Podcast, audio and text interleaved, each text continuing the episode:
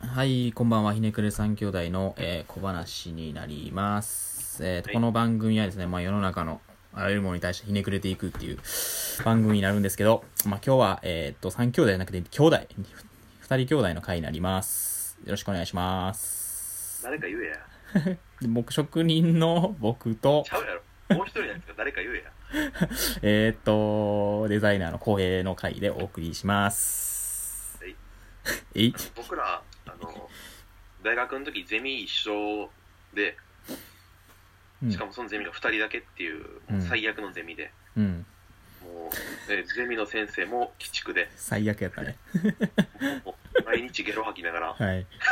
課題に取り込むっていうようなゼミやったんですけど、うん。だからね、その中でもあの、僕らの大学は即席課題っていうのがあって、即席課題ね。だからあれ一日やったっけそう、1日で、まあ、あその日にね、課題が出されて、まあ、正確に言うと、まあ、1日の課題もあったり、3時間の課題もあったりみたいなのがあったんですけど、まあ、今回その1日与えられた時間でどれだけ、えーっと、その、まあ、テーマに対して自分たちで考えて答えれるかみたいな課題やったんですけど、まあ、そのテーマが20年後の、えーっと、住宅とはみたいな。あ、そんなテーマやってんや。よくまあ覚えてんな。そうですね、住宅と言いますか、まあ住宅なんですね。20年後っていうところのテーマにして、まあ1日でどれだけ自分たちが絞って、まあ話し合って議論して、まあ答え出せるかみたいなところで、まあそれが即席課題やったんですけど、まあどうやったんですかそこでもう、僕らひねくれまくってて、 ひねくれまくってますね。まあ、でね、うん。その時の、なんか、多分、学生の頃はもう課題、即席課題とかやったりすると思うんですけど、うん。なんか、ね、僕らがどんなんやってたかみたいな、興味ないと思うんですけど、勝手に走りしていくこと。 まあでもこれも今に、まあ自分はね、今も、今にも生きてる課題やとは間違いなく思ってるんですけど、そうですね。自分も今に生きてるかな。ひねまくれ今、あ、そうですね、ま今あに生きてるかな。まあ、僕のね、えっと、20年後の、まあ、テーマに、テーマという課題に対して、まあ、答えたのが、でも、僕は、まあ、今も職人でね、工務店で、えっと、働かせてもらってるんですけど、まあ、それにまつわるような、えっと、回答になるんですけど、まあ、僕も大学の時にね、ちょいちょい、もう、バイトじゃないですけど、働きに、えっと、まあ、その工務店で働きに行ってたんですけど、まあ、その時に、やっぱり、こう、古家具とか、うん家具とかもういらんものがようさん出てくるわけなんですよね。ねそこで、なんやろうな、その、もっと、まあ、この20年後のになったらもっとこういうものっていうのが溢れてくるんちゃうんかなと思ってて。えー、そのいらなくなった家具たちが、そうです。ね。っていうのは、まあ、所有物がどんどん溢れてくると。年齢も重なるにつれてもそうなんですけど、まあ、そこで、まあ、などうしてもこういらないものみたいなのをこう、まあ、僕の工務店とかに持ってきたりとかこれ捨てといてやとかなんかこれ思い入れあんねんけど、まあ、手放さざるを得へんみたいな状況みたいなんていうのが、まあ、所有物が溢れて家に置けるところがないみたいな、うんっていう、まあ、ちょっと身近な問いに対して多分20年後こういうことってもっと起きてくるんやろうなっていうので、まあ、僕は、まあ、そこをやっぱりですねえっとあれってなんか捨てんのにもお金かかりますそもんね。うなんですよね廃棄で、まあ、リアルな部分でいうと廃産とかもそうですし分解して捨てたりとかもしないといけないんで、まあ、何かと手間が、えー、と出てくるわけなんで、まあ、そこをもうちょっとこうまあなんていうんですかね今までやとこう来たものを捨てるみたいな発想でしかなかった、まあ、刷り込まれてたんですけど、まあ、そこをもうちょっとポジティブに持っていけへんかなっていうところを、まあ、自分はうんうんうんえーとまあ、それを軸にして考えたんですけど、まあ、それが、まあ、家具、まあ、今までって建築って、えー、と建築があって家具があるですよね、まあ、建建築築ががああっってて、家具が家具を収めていくと、まあ建建築の中に家具を置いていくと。はい。そうですね建築が器みたいな状況やったんですけどなんかあれですね、その話でいくと、あの、あの、家具が、はい家具に角があるのは、うんあの、建築、言うたら空間が四角いからっていう、四角いからっていうあ、そう、理由ですね。まあ、そこは多分大前提として今までずっとそうや、そうやったからこそ、そういう作り方やったと思うんですよ。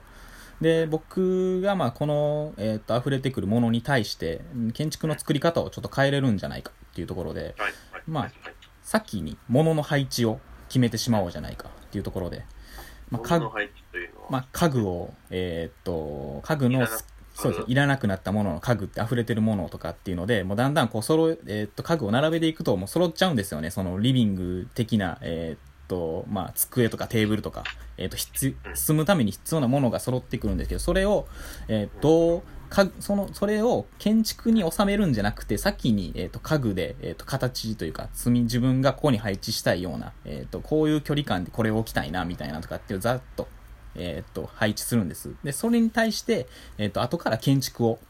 えっ、と、箱を作っていこうじゃないかっていう、えっ、と、即席課題をしたんですけど。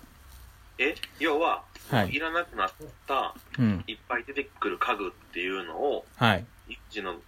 えー会社がは回い。収していってて、はい。もう置く場所がないからでそれをうん、うん。ある、えー住宅が建てる予定の空き地に、そ並のべる家と。具を先に、はい。えーっと言ったらここリビングやなみたいなところにはい。まあ実験側的はになね。いけど、そのリビングの家具を配置していくみたいなはい。そうです。その全くない場所にね、一旦配置すると。で、そこで、それから、まあ、間取りを考えていくじゃないですけど、まあ、自分が好きなものに囲まれると言いますか、自分の、まあ、距離感でこう、もう先に、えっと、プランがあって考えるんじゃなくて、もう自分のこの距離感だけで考えていくみたいな配置のやり方ですね。ここにこれが欲しいとかっていうところ。で、その、でももう普通にプランを考えるよりももしかしたらもっとあのナチュラルに周辺環境を読み取ってであの、うん間取りができていくっていうことそうですね。もうナチュラルに間取りができていく。もう必然的に、じゃあここ、これこうよね。壁がいるよね。柱がいるよね。っていうところで、自然にできていくみたいな。っていういや建ってい築うを。かそのなんやろうな後ろに川があったらうん。川のとこで、えー読書したいからうん。ここは書室にするとかああ、はいはいはい。そういうこと、そういうことで、そういうことにもなります。僕が狙っているっていうのでは、まあ、卒業設計で。壁そうを作ったら確かにうん。どこの部屋でも何何にでもなっちゃうけどはい。そうじゃない周辺環境から読み取ってそこにないといけない状態のものうん。が必然的に生まれてくるっていうことはい。で、それが、えーっと、まあ、必然的にできてくると言いますか。ナチュラルに。はんはんはんはっんていうところは、えーとまあ、この課題の自分でも何ていうんですかうまくいったじゃないですけど手応えがあったというか面白いなって思うところ魅力やと思っててあじゃあそれこそさっき言ってたあの、うんなんていうんやろその先に家具を置いた結果うんもしかしたら建物の壁の形もぐちゃぐぐちゃぐちゃというかそうでギすザねギザになる可能性とかもあるってこと、そうですねそこで、えー、と今までやった多分その、まあ、簡単に間取りってなると、まあ、正方形、まあ、いわゆる一般的に正方形の間取りみたいなのに対して角がある間取りに対してこう角のある家具をこう収めていくとで壁にやっぱりこうだんどうしてもこう沿わしてしまったりとかしててなんかそういうプランのん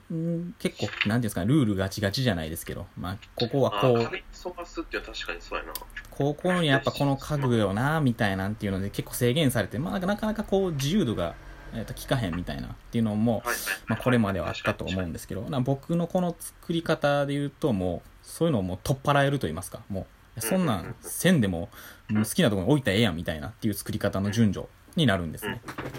なんかそういうすると、確かになんかめっちゃおもろいかも、なんかその住み手のその自由度みたいなんていうのがもっと上がるんじゃないかと。で居心地プラスついてくると。でそれが、えーっと、ねさっき言った手順で、えーっと、ナチュラルに、えーっと、まあ、必然的に建築の箱が後からできてくるっていう課題なんですけど。それってなんか変な話、うんえっとえーここの、まあたえーうさっき言ったように裏に川があって、うん。そこはもう100人おったらほぼ100人が、うん。えーそこにうん。川を見ながら、うん。えーご飯を食べたいってことでそこにダイニングを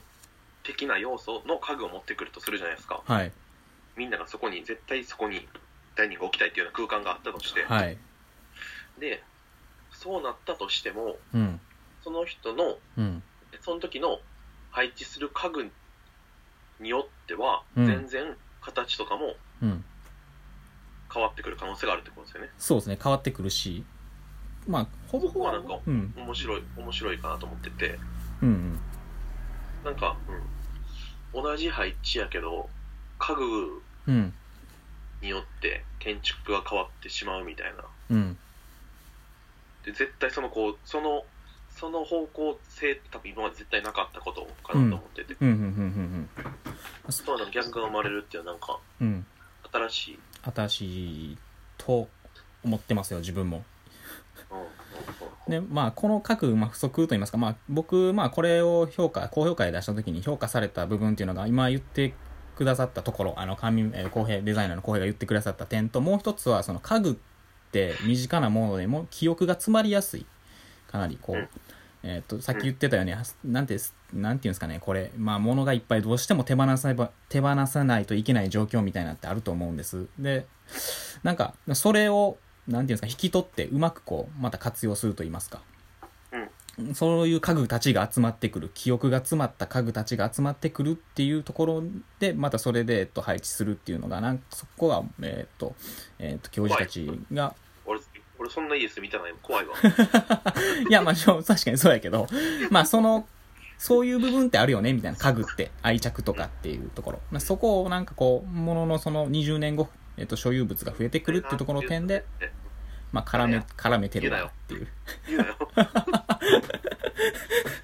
ていうので、まあ、まあ、ざっと、えーっと、もうちょっとでお時間なんですけど、まあ、僕の課題ですね。の説明になります。で、えっと、次回はですね、ちょっとこの僕に対、僕の課題が説明終わって、えっと、次デザイナー公平がどういう、えっと、即時撤去したかっていうのを、えっと、お話しできたい、お話ししていきたいなと思ってます。で、僕らの今の、えっと、放送が良かったらいいねとかリツイート、えーよろしくお願いします。ありがとうございます。